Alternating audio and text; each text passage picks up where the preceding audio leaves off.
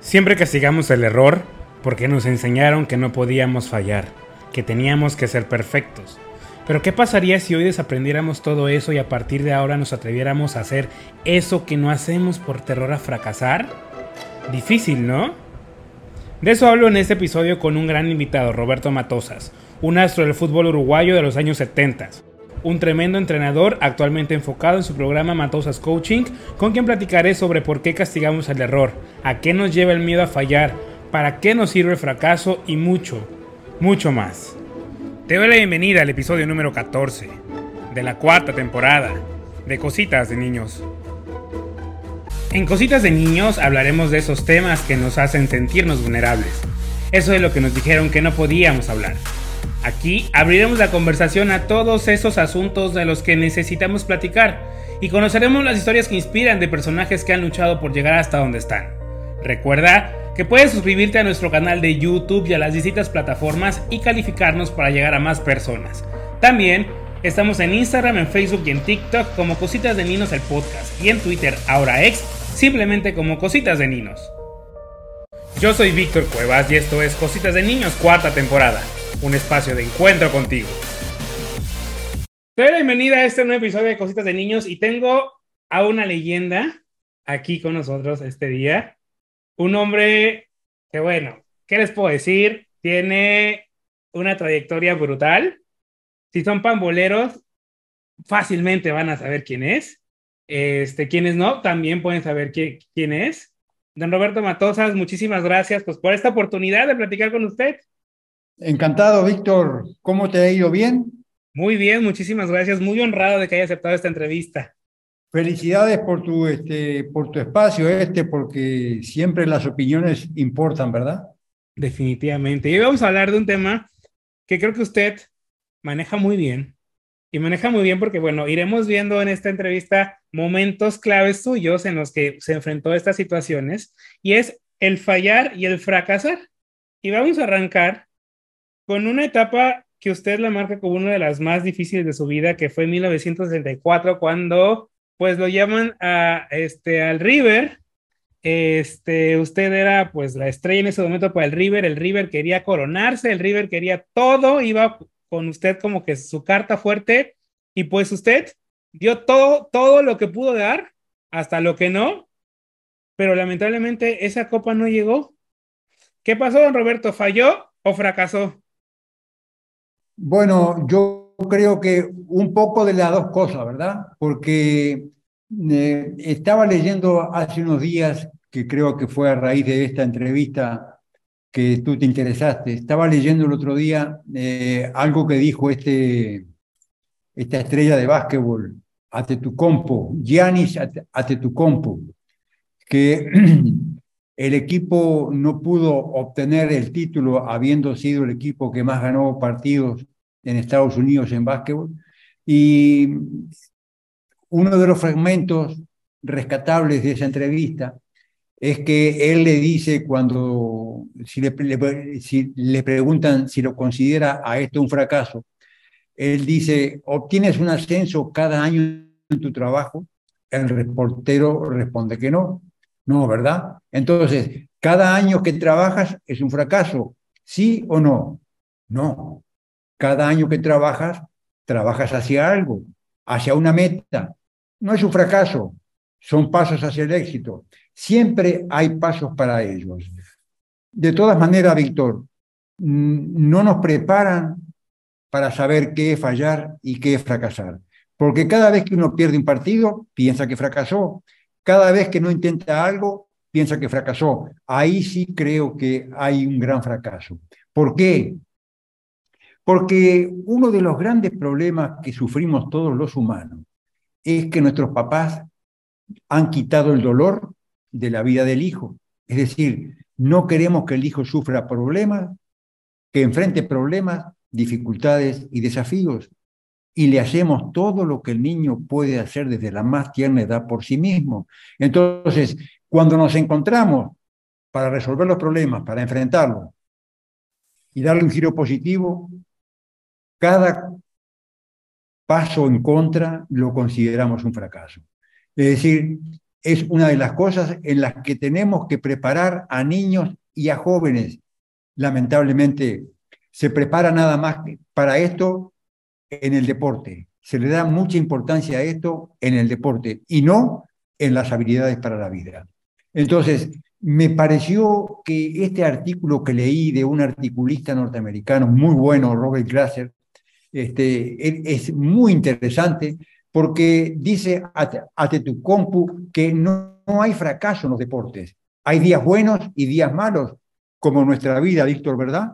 Claro. Tenemos días buenos y, y, días malos. El asunto es la intención con la, con la que enfrentamos cada día. Claro. Y ahí, ahí es donde nosotros tenemos eh, mucho déficit. No estamos preparados para enfrentar con todo, como no estamos preparados para saber de qué manera nos tenemos que enfocar en cada partido y en cada torneo. Dice Atetucompu, eh, eh, cada año, eh, algunos días es tu turno, otros días no es tu turno. Y de eso se trata el deporte. No siempre se gana. A veces otras personas ganan. Y este año alguien más va a ganar. Así de simple. Y eh, algo importante que le digo hoy en día a los niños, a los jóvenes y bueno, a todas las personas, es una cita con la que termina este, e, este artículo y que pertenece a Nelson Mandela.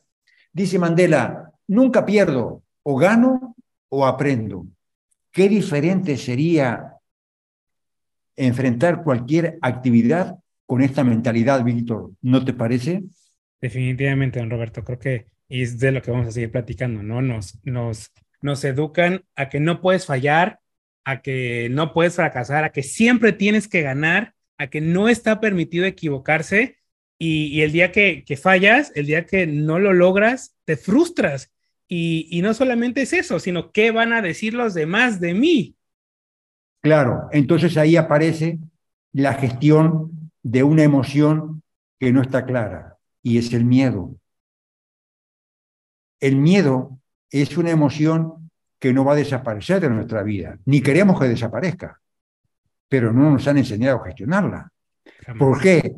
Por, porque desconocemos que hay dos clases de miedo, el miedo amigo y el miedo enemigo. ¿Cuál es el miedo amigo?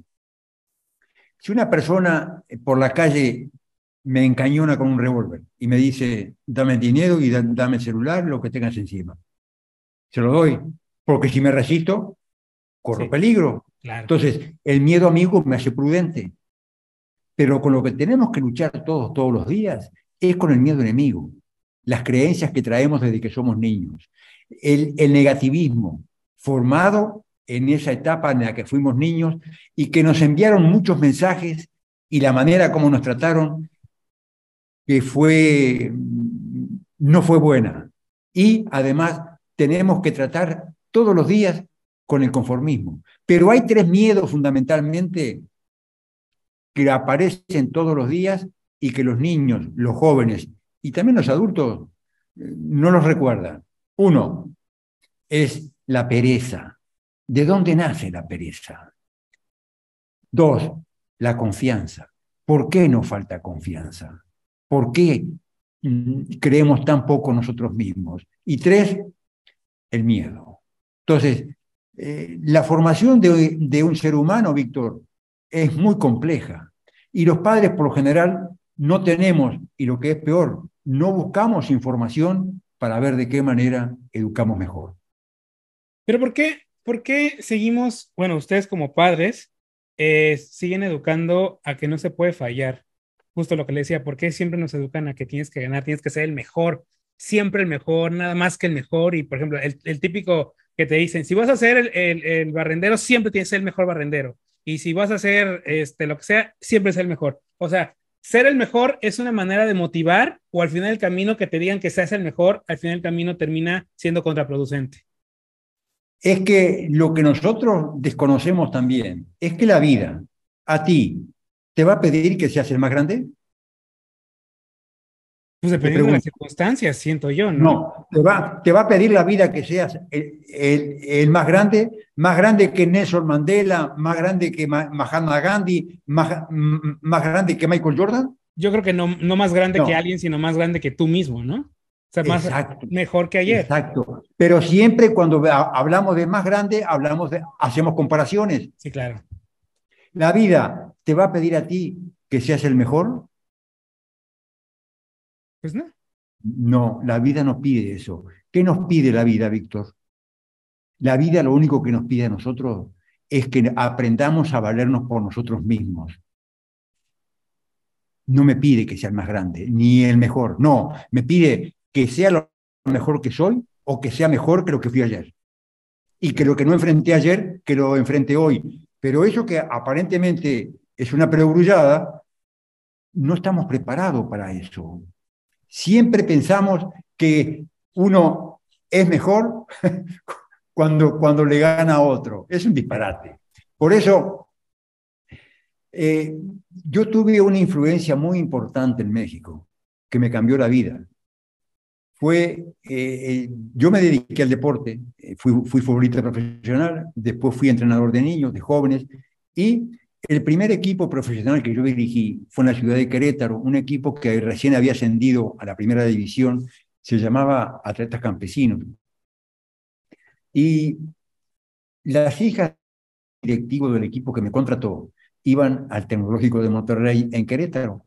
Cuando el Tecnológico de Monterrey en el año 80 o en el año 79, 79 había nada más que tres tecnológicos de Monterrey en todo el país. Monterrey, el de Guaymas y el de enseñanza media en Querétaro, que era dirigido por este señor, que las hijas de este hombre me lo estaban recomendando como alguien que nos podía ayudar mucho con pláticas de motivación.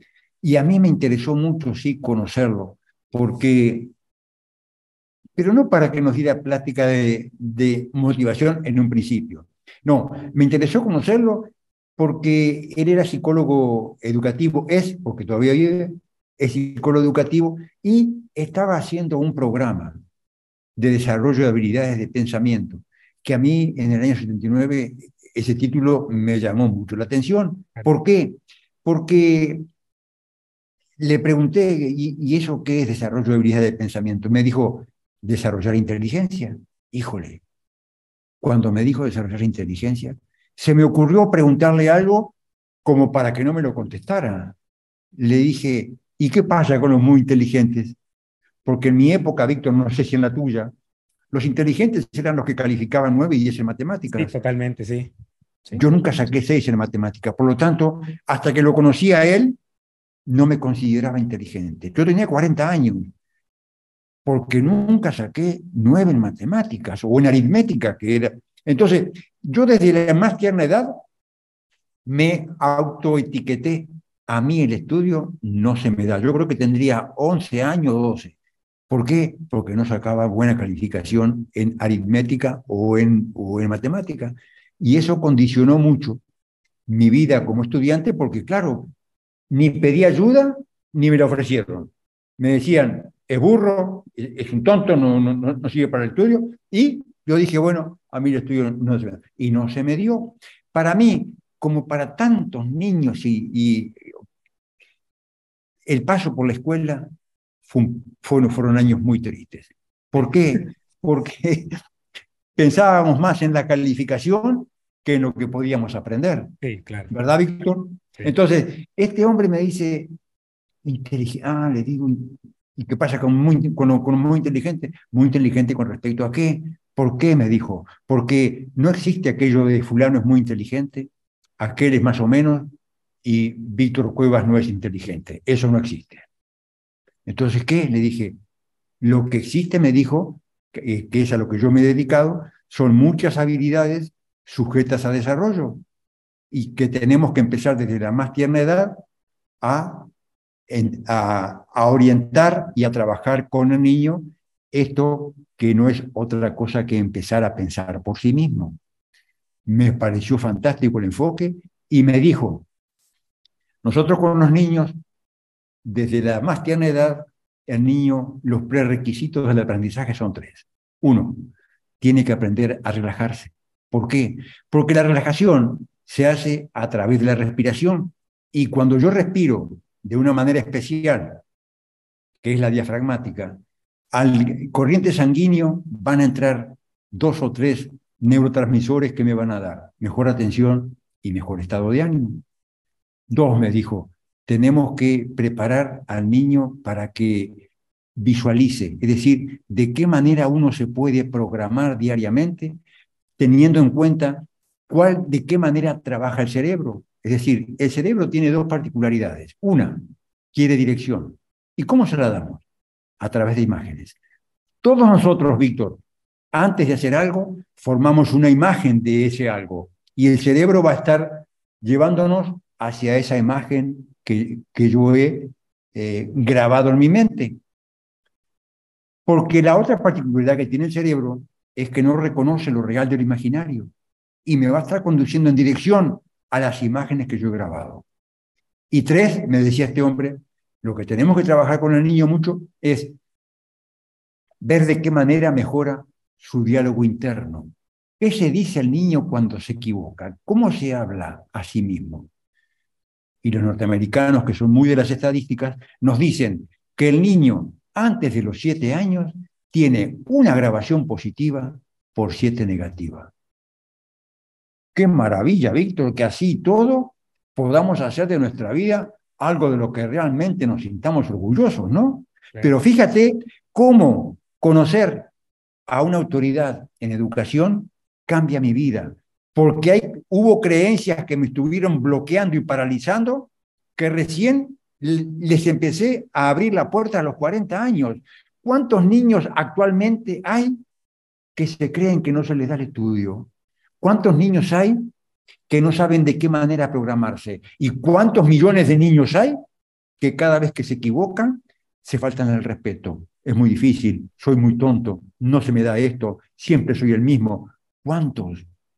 Eso condicionó la manera como yo entrené después futbolistas. La primera tarea con los futbolistas antes de entrar al entrenamiento relajación, programarse y ver de qué manera mejoramos los patrones de cuestiones mentales negativas que todos tenemos. No, y es aquí usted tuvo a bien abrir su mente, ¿no? A, romper como con esto de que venía usted arrastrando y que es algo que siempre hemos platicado, ¿no? No porque siempre te hayan educado creciendo o haciéndote creer que algo estaba bien, estaba bien. En ese sentido, por ejemplo, como usted dice, uno piensa inteligente es igual a 10, no hay más. Y no, inteligencia es mucho más allá de tener una calificación, ¿no? Claro, entonces lo que nos interesa, y ser inteligente es saber elegir. ¿Por qué nos interesa saber elegir? Porque desde la más tierna edad tengo que empezar a orientarme hacia lo único que me va a pedir la vida. Valte por ti mismo. ¿De qué manera voy a gobernar mi propia vida? Por eso necesito inteligencia, saber elegir. Y de esto vamos a hablar más adelante porque usted tocó varios elementos bien importantes, pero antes de llegar allá, ¿por qué castigamos el error, don Roberto? ¿Por qué castigamos? Por ignorancia. Porque además, en el deporte, por ejemplo, se da mucho, pero también en la escuela, que cuando un niño no está rindiendo en la medida de lo que es posible, eh, no cuestionamos mucho, no preguntamos. Hoy en día, Víctor, el, eh, el maestro en escuela tiene dos grandes tareas, a nivel global, eh, no nada más en México. ¿De qué manera yo desarrollo como maestro pasión por el aprendizaje? Y dos, ¿de qué manera hago que el niño empiece a hacer preguntas inteligentes? Pero eso no lo enseñamos. ¿O sí? Cuando el niño hace un error, ¿qué le decimos? Oye, ¿cómo vas a hacer esto así? No le decimos, oye, a ver, eh, acá tuviste un error. ¿De qué manera crees tú que lo puedes enmendar? ¿De qué manera crees que lo puedes mejorar? ¿Lo, lo, lo decimos a eso o lo calificamos enseguida con un juicio? No, enseguida te ponen el juicio, siempre es el juicio. Entonces, hay ignorancia de nuestra parte, no sabemos educar. Por eso esta época lo que nos pide a los que nos dedicamos a la educación, que somos todos, es desaprender lo que no funciona y volver a aprender. híjole, todo, es todo un tema. Pero si no vamos para allá, ¿cómo? Porque no le enseñamos al niño de qué manera tiene que enmendar sus errores y cuando juega un deporte, de qué manera decirle a él que en el deporte se gana, o como decía Mandela, se gana o se aprende. Pero no, oye, ¿cómo quedaron? Perdimos, otra vez perdieron, ¿y cuándo van a ganar? Eso es lo que normalmente le, le, decimos a los niños. Este, este, este tema que tú tratas, o de, de, lo que estamos hablando, es, es, es un tema clave. ¿Por qué? Porque el siglo XXI tiene una característica a nivel global, no nada más en México, es el aprendizaje. La gente me dice, pero eso que usted está diciendo, el aprendizaje es más viejo que la, la mamá de Tarzán. Sí, es más viejo. Pero ¿sabe qué pasa? Que en los trabajos de 10 personas, solamente 3 quieren seguir aprendiendo. Pero no es porque las, las demás personas no quieran aprender, es por el ambiente de antidesarrollo que hay en las empresas y que hay también en las escuelas. Y aquí donde entra la competitividad, Roberto, porque también competitividad, usted nos decía, la vida no te exige ser mejor que nadie, pero luego te dice, no, es que pues la competitividad, tienes que ser mejor que el de enfrente, tienes que ser lo mejor que el de al lado y para ganarte el puesto tienes que ser mejor que aquel y si te lo puedes joder, jódetelo. O sea, creo que tenemos un concepto también muy malo de competitividad. Claro, y la competitividad daña porque presiona. Acá en México, cuando alguien no rinde lo que puede rendir, nos detenemos poco en, en, que aprenda y le decimos una frase que ojalá que tú no, no la digas. Échale ganas.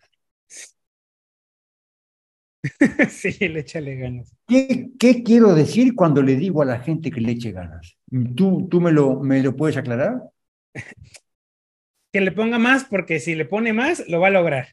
Bien, entonces, en el fondo lo que le estoy diciendo, desconfío de ti de que estés echando toda la carne al asador. Sí, claro. Y la gente dice, no, yo echo toda la carne al asador, pero no sé. Entonces, lo que la gente quiere no es que le digamos que le eche ganas, porque ganas necesitamos para todo, esfuerzo necesitamos para todo. La gente lo que necesita es metodología. A mí dime cuál es la A, cuál es la B y cuál es la C. Eso es lo que necesita la gente hoy en día, y no repetirle una y otra vez que le eche ganas. Y creo que también nos falta, o sea, como dice usted, esa sensibilidad Quizá también porque vamos a lo mismo, no hemos desaprendido todo lo que traemos arrastrando de mucho más y no sabemos cómo ayudar a las personas, ¿no? E, exactamente, no sabemos cómo ayudarlas. Y nos encontramos que, como, por, por ejemplo, cuando las escuelas llaman a una reunión para padres, normalmente van los padres de los niños que van bien a la escuela. Los, que niños, los padres de los niños que van mal a la escuela no van porque dicen, me van a regañar. Sí, sí, sí. Entonces, necesitamos que los papás también eh, tengan curiosidad por la información que se, que se va a presentar. Entonces, mientras no superemos eso, seguiremos con mucho déficit, mucho, mucho déficit, y los niños no van a mejorar. Y más ahora, que con la maravillosa tecnología, no sabemos de qué manera usar la tecnología. Sí, sí. Y... Entonces, ¿por, qué, porque el niño, hoy en día, el, el, niño de hoy y el adolescente necesitan orientación y entrenamiento en cuatro grandes aspectos de su vida. Uno, de qué manera manejar las emociones. ¿Qué hago con el nerviosismo? ¿Qué hago con la preocupación? ¿Qué hago con el miedo? ¿Qué hago con eso? ¿Echarle ganas? Dos, ¿de qué manera tengo que formar mi carácter? Carácter, manera de pensar, sentir y actuar adquiridas. Nadie nace con carácter. El carácter se adquiere a través de los hábitos de vida que el niño tiene que ir formando desde que tiene dos años de vida. Pero, ¿qué va a ir formando desde los años de vida si cuando el niño no puede hacer algo, se lo hace mamá o se lo hace papá? No lo entrenan para que lo haga él por sí mismo. Tres, ¿de qué manera tengo que ser mi propio líder, es decir, de qué manera tengo que influir decisivamente, para, para influir decisivamente en los demás, tengo que tener credibilidad y tengo que ser ejemplo. ¿De qué manera soy mi propio ejemplo? Y cuatro, una, algo que necesita el mundo a nivel global es la educación del talento, que lo tenemos todos, sin excepción. No existe aquello, es que Víctor es muy bueno porque nació para eso. No es cierto. Trae algo, pero si no hay 10.000 horas de práctica deliberada, no funciona el talento. Porque el talento es una capacidad por compromiso en el entorno adecuado. Y la capacidad tiene dos dimensiones. Una, aptitud con P, conocimientos y habilidades. Y la otra es actitud, comportamiento. Por lo tanto, talento es aportar valor a lo que yo sé, puedo y quiero hacer. Y ahí me lleva usted una pregunta que siempre lo, lo, ponen como un dilema brutal y creo que me lo está respondiendo. ¿El líder nace o se hace? El líder se forja. Nadie nace para nada el, líder se forja como el metal. Es decir, si yo tengo curiosidad por dirigirme a mí mismo, es muy probable que esté desarrollando mis condiciones de líder. Es decir, influir decisivamente en los demás a través de mi credibilidad moral de mi, y de mi ejemplo fundamental. Pero ni, vamos vamos a poner 50 y 50, pero yo digo que nadie nace para nada. Uno puede ser, hay, todos tenemos las cualidades de líder, todos, sin excepción, todos, pero a algunos no, no les gusta dirigir, ¿verdad? Entonces, si yo soy curioso y empiezo a dirigir mi propia vida, los demás, aunque yo no quiera, se van a, se van a influir. Porque estoy, estoy contagiando algo. Sí. Y además, el liderazgo hoy, en día fundamental es tratar con personas. Y lo que menos estamos haciendo es mejorar el trato y las relaciones. Sí, totalmente, totalmente. Seguimos, seguimos viendo a las personas como números, como recursos, como estadísticas, no lo vemos como seres humanos. Rentabilidad, vemos a la persona como rentabilidad, pero no como desarrollo. Y eso es uno de los grandes problemas que tienen las generaciones actuales. Las, generaciones, actuales buscan desarrollo y buscan empresas que los traten de otra manera, no con la deshumanización que siempre los han tratado. Absolutamente. Y don Roberto, como, como niños, como adultos, como jóvenes, ¿a qué nos lleva este miedo que nos han inculcado o este rechazo a fallar, a equivocarnos, a cometer un error? A la parálisis. Me limitan y me bloquean. Porque una, no todos preguntan, oye, ¿de qué manera puedo superar mis miedos? ¿Alguien te ha preguntado a ti, oye, ¿de qué manera puedo, puedo superar mi miedo? Víctor, eh, yo tengo el privilegio de trabajar mucho o de interactuar mucho con niños que hacen deportes y hablo con ellos desde los 10 años de edad. Desde antes no. ¿Por qué desde los 10 años de edad?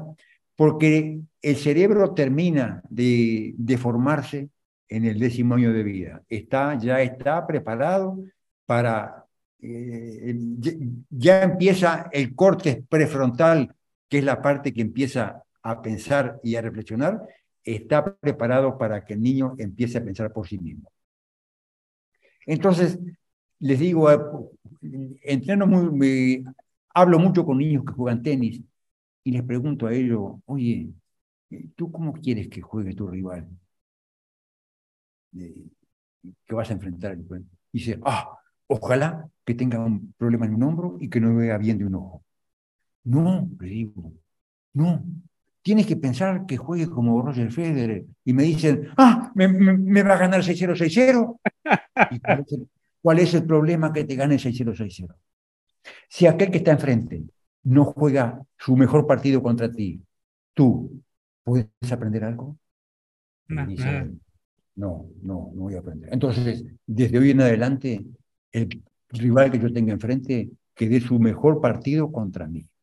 Porque es la única manera que yo me va a poner a pensar y a buscar alternativas para ver de qué manera lo puedo superar. Pero esto son puntos de vista, Víctor, que no son generales, ni tampoco son ideales. Pero, ¿puedo jugar un partido pensando que aquel juegue mal o que juegue menos de lo que juega? Es imposible eso. ¿Por qué? Porque no son, cosas que yo puedo controlar. Me tengo que dedicar a hacer cosas que yo puedo controlar. Yo no puedo controlar lo que dicen los, los demás de mí y la manera como puede jugar aquel. Lo que tengo que ver yo es de qué manera mejoro yo y punto. Por eso hubo un entrenador en tenis norteamericano que influyó muchísimo en una generación de entrenadores y en tenistas norteamericanos que fue Timothy Galway.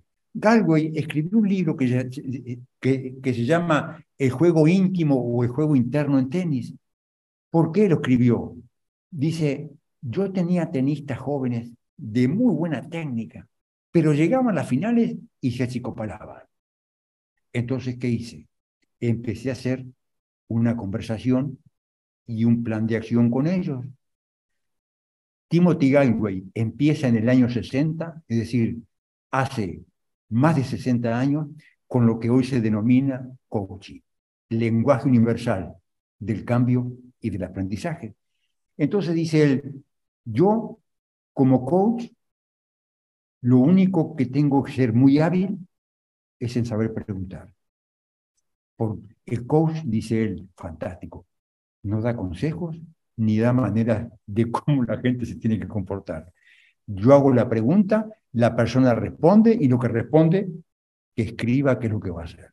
¡Qué maravilla! ¿Por qué? Porque el coach no es un psicólogo, no es un terapeuta. El coach lo que le interesa de la persona con la que interactúa es desde hoy en adelante. Al coach no le interesa ayer ni hace un año. Eso me pareció un enfoque fantástico y al que me he dedicado ya desde hace como cuatro, cuatro, cuatro o cinco años. Entonces, hacemos una conversación con el niño, con el, con el adolescente y tengo que ser muy hábil para saber preguntar. Pero les aclaro que no les voy a dar consejo, salvo que él me diga, ¿usted qué piensa? Ah, si, él me dice, ¿usted qué piensa? Le digo, mira, mi punto de vista es este. Pero de lo que, de, lo que, de, lo, de lo que se trata es que veamos de qué manera yo, coach, te puedo ayudar. Tú, dime, ¿de qué manera crees que te puedo ayudar? Y ya, ya no doy consejo, ¿no? Porque el consejo no sirve para nada. Lo, lo que sirve es la información, lo que sirve es la pregunta. Es decir, 2023, Víctor, Sócrates está de moda. ¿Por qué? Por el cuestionamiento, por la mayéutica. ¡Qué maravilla que un tipo de hace 3.000 años esté de moda en, el siglo XXI! Pero eso lo de Sócrates no lo hemos todavía aprendido. En las escuelas seguimos preparando al niño para cada dos, para, cada dos meses de examen. Hay poco cuestionamiento, hay poca pregunta, hay poco diálogo, hay poca, hay poca interacción. ¿Qué es complejo? Sí, que es complejo. Pero ¿qué le estamos dejando al niño en las escuelas? ¿Qué le estamos dejando? ¿A resolver problemas? No, pues como usted dice, o sea, básicamente la educación nos lleva a únicamente leer, leer, leer, memorizar, contestar un examen y eso es educación. O sea, porque nos, nos vamos al punto otra vez. El fallar no está permitido. Tienes que pelear por el 10, no tienes que pelear o luchar por aprender. Tienes que luchar o aprender por un número.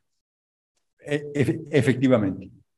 No para saber elegir y resolver las cosas por ti mismo. Efectivamente. Yo leía por ahí, y usted, digo, yo no coincido al 100% y decía que fallar realmente te muestra de qué estás hecho. ¿Usted está de acuerdo con eso? Bueno, fallar es necesario que fallemos. Porque te, imaginas, le, digo a los niños, oye, ¿te imaginas que ganaras todos los partidos? Qué aburrido sería. Me, miran, me miran sorprendido. Le pregunto, ¿por qué crees que sería aburrido ganar siempre? Y los niños fantásticos. Dice, porque no voy a aprender de cuando fallo. Claro, no aprendo de cuando fallo. Entonces, Puede ser que uno cuando falle muestre de, de qué está hecho. Por eso los que orientamos a los niños tenemos que hablar sobre, sobre todos estos problemas. Hay que hablar con los niños y con los adolescentes a ver en qué momento de sus vidas se habla de esto. No se habla. Víctor, hoy en día los niños y los adolescentes están en el periodo de mayor autodestrucción del ser humano. La tecnología, con todo lo maravillosa que es, no la sabemos usar. El niño tiene un promedio de 5 a 6 horas en pantalla. ¿Quién está formando el sistema de creencias del niño? Yo menciono mucho. Y hay una persona hoy en día que es tan importante, o más, que los papás. Y es el entrenador deportivo. ¿Por qué? Porque el niño va a la escuela porque se aburre menos que en la casa o por obligación. Pero va al deporte porque disfruta. ¿Te imaginas tú que el niño se encuentre con un entrenador preparado y que reúna a los niños y que les diga, oigan niños, ¿ustedes por qué hacen este deporte? ¿Qué comen ustedes en casa? Ustedes leen, es decir, que empiece a cuestionar que empieza a hacer pensar. Y no que sigamos con, la, con lo de siempre. Niños, hay que hacer deporte porque... Ah, hay que comer fruta, verdura, y hay que leer, ¿eh? ¿Saben por qué? Porque la lectura es... Y en vez de decirle todo eso, ¿por qué no le, hace, ah, le haces una pregunta y que respondan ellos? Y enseñas a pensar. ¿Qué entrenador hoy en día estará enseñando a pensar, Víctor? Ninguno. No, son muy pocos. Realmente. Yo recuerdo a los míos. ¿sí? Dime. No, no, que yo recuerdo a los míos y ninguno. O sea, todo era básicamente, haces esto así, esto, esto, O sea, no te, como usted, no te llevan a cuestionarte, no te preguntan, simplemente te dicen A, B, C y D, es la receta, punto, no hay más. Y échale ganas. Échale ganas, sí, sí, sí. Yo sé, Víctor, que todo esto que estamos hablando es son temas de gran complejidad. Sí. Pero si yo estoy equivocado, le, le, le, digo a los chavos y a, y a, los papás, esto que, yo, que estamos hablando hay que ponerlo en práctica. Si ustedes lo ponen en práctica y no funcionan, por favor, llámeme por teléfono, escríbame un correo, me dice, oiga, lo que usted dice no funciona. ¿eh? Y hasta ahora nadie me ha escrito que lo que hablamos y podemos llevar a la práctica no funciona. ¿Por qué? Porque requiere curiosidad, convencimiento y consistencia, hoy, mañana y pasado, con norte y sin norte, con lluvia y sin lluvia. Es decir, no estamos dispuestos porque no estamos convencidos de que tenemos que hacer un cambio en nuestra vida. Bueno, Alberto, vamos a hacer un, un, alto en esta parte del fallar y fracasar, porque quiero hacer un contraste bien interesante y voy a retomar uno de los episodios de su vida, cuando pues usted mete un golazo contra el Boca en la bombonera y también incluso Pelé en algún momento dijo que usted lo marcaba muy bien, o sea, Pelé lo respetaba demasiado.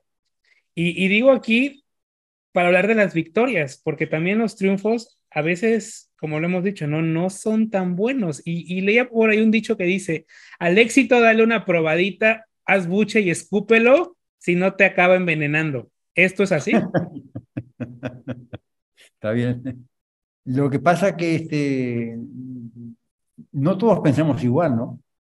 No, sí, totalmente. Yo durante mi carrera como futbolista tuve, tuve, tuve un gran problema, que fue justamente ese, ¿no? No, no pregunté, no pedí ayuda para, para enfrentar los miedos, para enfrentar las emociones, porque para mí lo único que cabía era cada vez que jugaba, jugar 9.5 o 9.6 el 8.9 no me servía. Entonces, me, tuve una, una exigencia desmedida hacia mi rendimiento que se convirtió en parte eh, en, un rendimiento que no fue siempre consistente. Entonces, por eso como, como, como entrenador empecé a buscar información para ver eh, todos estos aspectos por, las que, por los que pasan casi todos los, los deportistas que tuvieran ellos maneras de elegir de qué manera eh, no exigirse tanto, no, no buscar tanto esa perfección que es inalcanzable. Aunque apunte yo a ella, pero saber que no es alcanzable. Porque cuando uno tiene muchas expectativas y no las logra, como que se va un poco desanimando. A mí no me sucedió eso, pero no rendí en la medida que pude. Estoy contento con lo que logré, pero siempre, como la mayoría, sabemos que pudimos haber hecho un poco más. ¿Y por qué no hicimos un poco más? Tal vez una de las causas es la gente que nos dirigió, tal vez no nos contagió a ser más inquietos en buscar alternativas por nosotros mismos. Y porque en la época mía, por ejemplo, que yo jugaba al fútbol, se necesitaba técnica y habilidad, un poco lo físico, nada más. Hoy, si no hay muebles, por más técnica y habilidad que tengas, si no hay moblaje acá, hoy la parte eh, mental y la parte física están por encima de la parte técnica y de la parte táctica. Por el gran rendimiento al que está sometido físicamente cualquier deportista en cualquier deporte, ¿verdad, Víctor? Sí. ¿Y cómo, usted lo dijo ahorita, cómo vivir con ese pude haber dado un poco más? Porque siempre, cuando estamos conscientes de eso, nos frustramos y siento que en algún momento de la vida eso nos viene a afectar más adelante, ¿no? Porque es como que es que te frustras, te frustras, te frustras, pero como que no sabes cómo capitalizarlo, cómo vivir con ese sentimiento. De todo esto es de lo que tienen que hablar los entrenadores con sus jugadores, tengan el, el nivel o tengan la edad que tengan, pero no se habla de esto. Hay que hablar una o dos veces por semana de esto. ¿Qué hacen los entrenadores de los, de los grandes equipos? Los que compran grandes jugadores es porque tienen millones de dólares o millones de euros.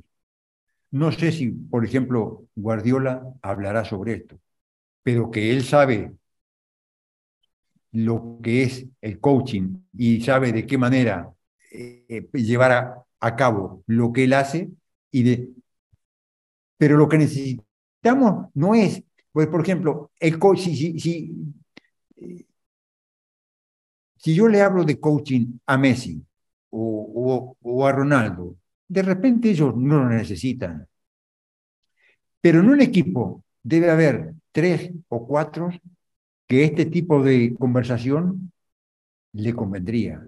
Y cuando hay, hay curiosidad y estos jugadores que forman parte del equipo pueden dar un 2 o un 3% más, el equipo va a tener otro rendimiento, ¿verdad? De esto hay que hablar todos los, si no todos los días, dos veces a la semana. Pero de esto no, no, no se habla.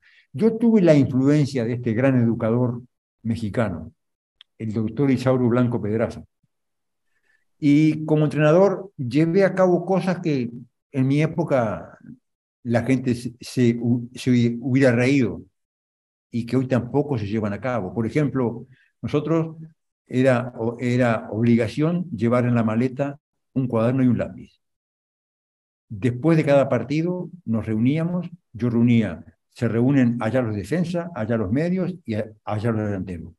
¿Qué hicimos bien durante el juego y qué necesitamos mejorar? Escríbanlo y después lo comentamos entre todos. Que es algo que también hoy en día tiene que hacer el niño en la escuela. El niño antes de irse a casa tiene que anotar en su cuaderno qué aprendí hoy. Porque lo que el niño escriba es lo que él va a, es lo que él aprendió. Aunque sea un párrafo, suficiente. Entonces, eh, a raíz de que yo conocí a un gran educador, no solamente cambió mi vida, cambió la orientación futbolística para dejarle a mis dirigidos una semilla plantada durante toda la vida.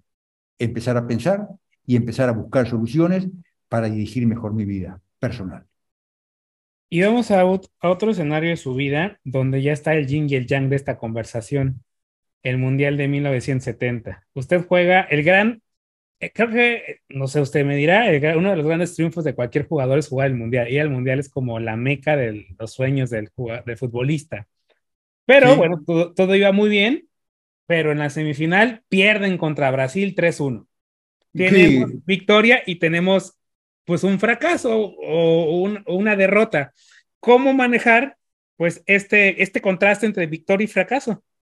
Lo que pasa es que nosotros perdimos contra el mejor equipo de, selecciones de Brasil, creo que de toda la, de, de, toda la historia. Eh, creo que nunca Brasil ha tenido tanto talento y tantos grandes jugadores como, como en ese mundial. Es decir, nosotros perdimos a nuestro mejor jugador en el Mundial del 70, que era Pedro Rocha, lo perdimos en el primer partido, a los 20 minutos jugamos contra Israel, a los 20 minutos se, se, se desgarra y ya nuestras posibilidades. Y conseguimos un cuarto puesto después de que vimos equipos que en realidad eran superiores a nosotros. Inglaterra quedó atrás nuestra y, yo, Perú, que jugaba muy bien, quedó atrás nuestro. Entonces, el cuarto puesto en aquella época, en el año 70, en Uruguay, no se festejó. Porque ya habíamos quedado cuarto en el Mundial de Suiza, cuando lo, ganó Alemania en la final contra Hungría. Entonces, en el Uruguay, cuarto puesto, era, no sirve. Hasta que salieron cuartos en Sudáfrica. Ahí sí lo festejaron. Cómo cambia la época, ¿no? En el 70 no, se festeja y en, en, este, en, y en Sudáfrica sí. ¿Por qué? Porque ya se dieron cuenta qué difícil que es quedar cuarto entre 170 participantes. Nosotros contra Brasil eh, eh, en el Mundial de 70 nos quedamos tranquilos porque perdimos frente a un equipo que, que, que tenía talento por, sobre todo adelante. Jairzinho, Pelé, Ribeliño, Tostado y el, el, extremo izquierdo no, no, no, me acuerdo quién era, pero eran, eran, jugadores, eran jugadores fantásticos. Nosotros dimos lo mejor que teníamos, que es en lo único que un, un deportista hoy en día tiene que pensar, algo que sugiero con los niños y con los adolescentes, como dicen los entrenadores del tenis norteamericano. Hay un tal Jim Loer, dice, que le dice a los tenistas, mira, si tú vas a entrar al partido pensando en ganar, de 10 partidos vas, a perder 9. Y le dice el tenista, entonces, ¿qué pienso? Dar lo mejor que tengo en cada momento. El resto se cuidará por sí solo. Porque si pienso en el resultado, me voy a presionar, ya no voy a jugar igual. ¡Qué maravilla, Víctor! Pero esta es la pregunta más compleja y más difícil para cualquier deportista en cualquier deporte abstraerse del resultado y pensar nada más que en dar lo mejor en cada momento. Los libros hablan mucho de hay que vivir el aquí y ahora, pero nosotros como que no creemos mucho en eso. En el deporte es fundamental. ¿Y a quién le dicen en el deporte que hay que dar lo mejor que uno tiene en cada momento y abstraerse del resultado? ¿Quién? ¿Quién lo dice? Nadie.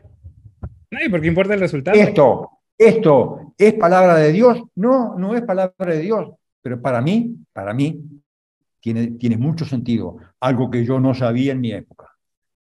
Y que, limitó mi rendimiento, como el de tantos otros.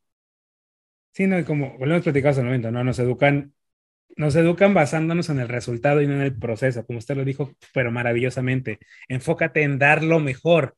El resultado final, pues vendrá si lo diste todo o no lo diste todo.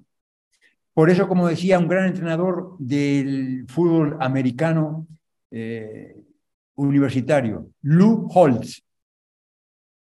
Holtz, cuando lo presentaron, eran 60 jóvenes de la Universidad de Notre Dame, y le di, estaban todos sentados y le dijo, los que jueguen a ganar, pónganse de pie. Y se pusieron todos. Gracias, siéntense nunca más voy a mencionar la palabra ganar. Ya sé que todos quieren ganar.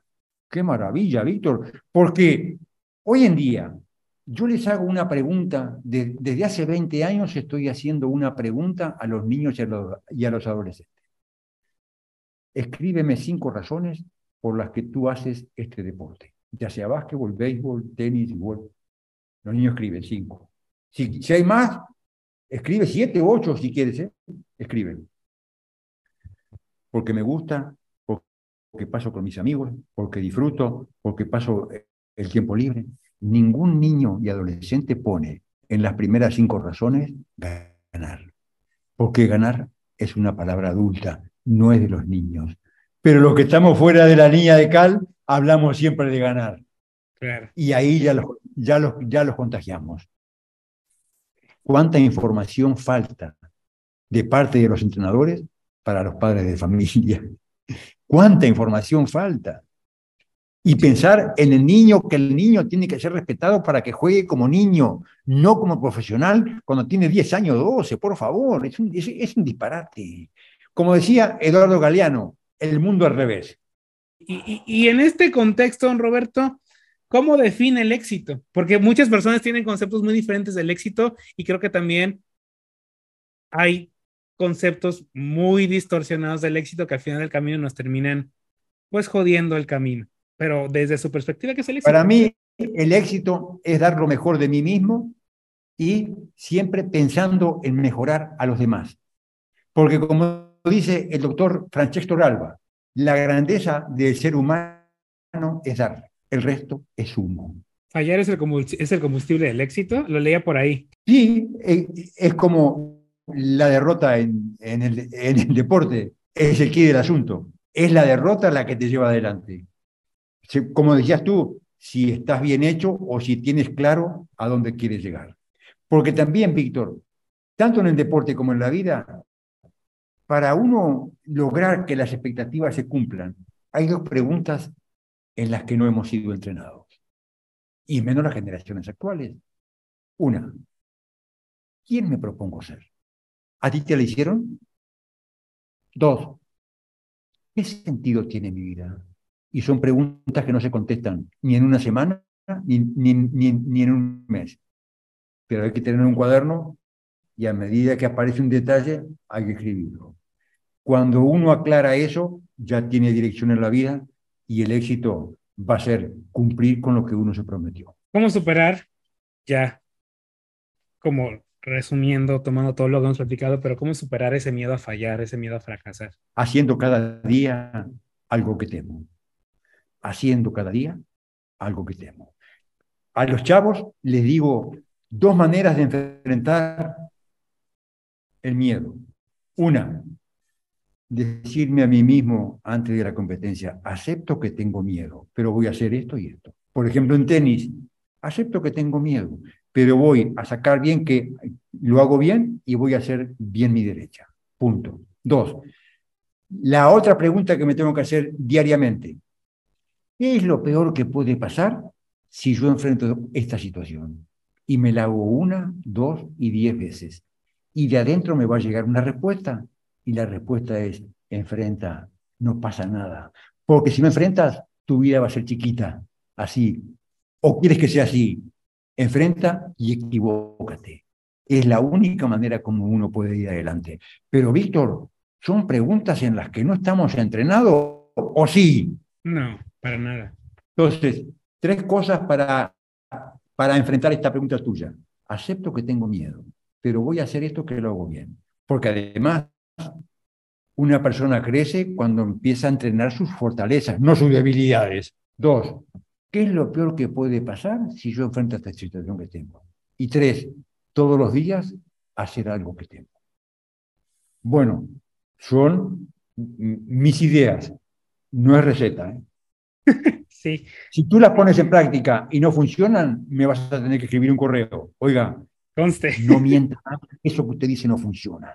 No sirve comentaba usted hace rato, hay que tener claro qué queremos y hacia dónde vamos. En ese camino vamos a fallar.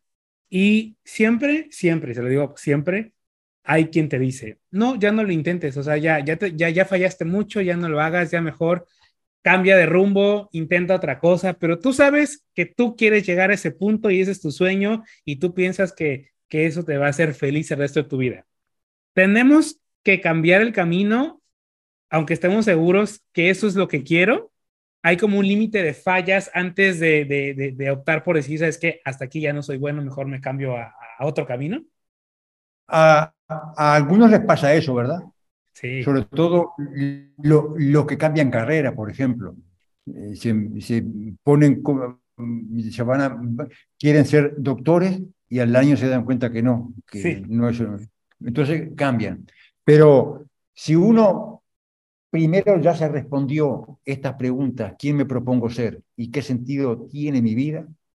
yo creo que lo que corresponde cuando uno está confundido es conversar con alguien y que ese alguien sepa llevar la conversación. Por lo general, cuando alguien está confundido, lo mandamos con un psicólogo.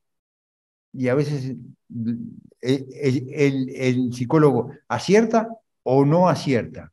El psicólogo lo único que tiene que hacer, desde mi punto de vista, o el coach, es generar preguntas para que él se vaya respondiendo a sí mismo. Y un plan de acción. Hay que escribir. Cuando uno escribe, lo que se escribe se hace. Si uno no escribe nada de lo que no se hace nada, no, es que lo tengo acá. No, acá se olvida. Víctor, no, no hay cosas fáciles en la vida. Pero si no tengo dirección, si no me he preguntado a qué le tiro, ¿qué puede ser de mi vida? La gente, la, gente yo, yo, por ejemplo, pasé mis años como futbolista profesional sin la curiosidad que tuve después que me retiré. ¿Por qué no la tuve antes? Por eso el medio ambiente, el entorno, la gente con la que uno se relaciona y, el y la ambición de ser más como persona, eso es fundamental. Lo mencionó hace rato que estamos platicando y por eso le decía que más adelante lo, lo quería ah, como abundar con usted. ¿Cómo nos afecta lo que nos decimos cuando fallamos, porque muchas veces somos crueles, somos muy crueles con nosotros y creo que somos, nuestros, somos nuestro peor enemigo cuando fallamos. ¿Cómo afecta todo esto que nos decimos? Porque pues, luego no tenemos ni filtros y no tenemos límite y nos, y nos autohumillamos y nos decimos hasta lo peor. Claro, por eso al principio te dije que este hombre que hizo el programa de habilidades de pensamiento, como desarrollar inteligencia, al niño desde la más tierna edad hay que enseñarle tres cosas a relajarse, es decir, oxigenar la neurona para que piense, para que piense mejor, programarse, es decir, imágenes, porque el, cerebro funciona en, base a imágenes que buscará repetir, y lo otro, cómo cambiar el autodiálogo negativo, que lo tenemos todos. Por eso, al niño cuando, o al deportista, se relaja, se programa y al final mandamos siempre cuatro o cinco afirmaciones positivas para que él vaya diluyendo la negatividad que trae desde tantos años. Por ejemplo, cuando me relajo, me concentro mejor. Ya se está dando una orden. Soy muy capaz y ya me lo estoy demostrando. Dos, tres, puedo hacer lo que me proponga y hacerlo muy bien. Cuatro, encuentro satisfacción en todo lo que hago. Hoy espero lo mejor. Me siento tranquilo, calmado y muy bien. Cuatro o cinco afirmaciones entre muchas que se pueden hacer, pero cuando, la afirmación cuanto más corta sea, mejor. Y funciona. Hay que ponerlo en práctica. Otras, cuando me relajo me concentro mejor. Sé lo que quiero, puedo hacerlo, lo merezco, lo haré. Es decir, de qué manera uno va integrando e, esas frases, primero porque las escuchó en casa, después uno mismo se empieza a, a programar y muchas veces faltándose al respeto, como dices tú, a veces somos muy crueles con nosotros mismos. Es que soy siempre el mismo estúpido. Qué tonto que soy. Que, que soy una basura. ¿A qué lleva todo eso? ¿Y por qué uno es así? Porque no ha tenido la orientación y el entrenamiento para ver de qué manera puede, puede jugar mejor a favor de yo, sociedad anónima. ¿Cómo aprender del error? ¿Cómo, cómo capitalizar el, el fracaso? Ya por todo esto que hemos, que hemos estado hablando, ¿no? Tengo que darme espacio para la reflexión, ver dónde, cuál fue la causa por la que cometí el error y ver de qué manera puedo, puedo, puedo mejorarlo.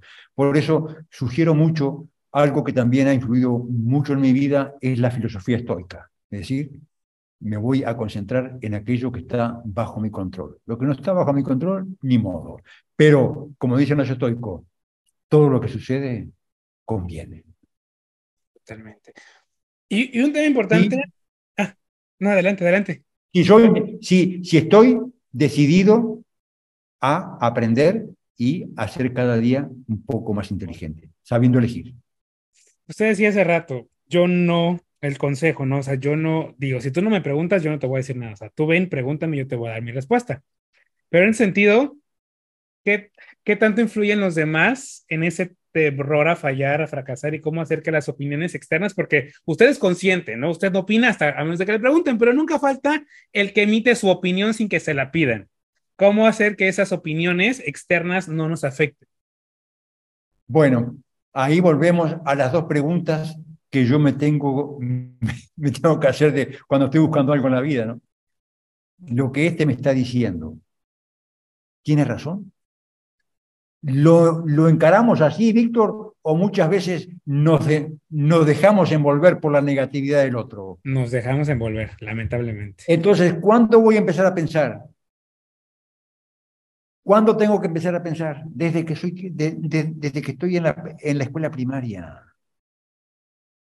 desde que estoy en casa, pero no tenemos esa preparación. Por eso seguimos padeciendo, por, ahora más, más que antes, por tantos problemas de ansiedad, de depresión, de negatividad, de autodestrucción. No estamos haciendo la tarea. Con esto cerramos. Eh, yo solo quiero comprometerlo a que tengamos otra conversación para platicar de usted y de su vida y sigamos discutiendo sobre la vida en general. Muchas gracias, Víctor. Ha sido un honor. Gracias por acompañarme en este episodio. La próxima semana hablaremos sobre ciberseguridad y redes sociales. No se te olvide compartir este episodio para que el mensaje llegue a más personas.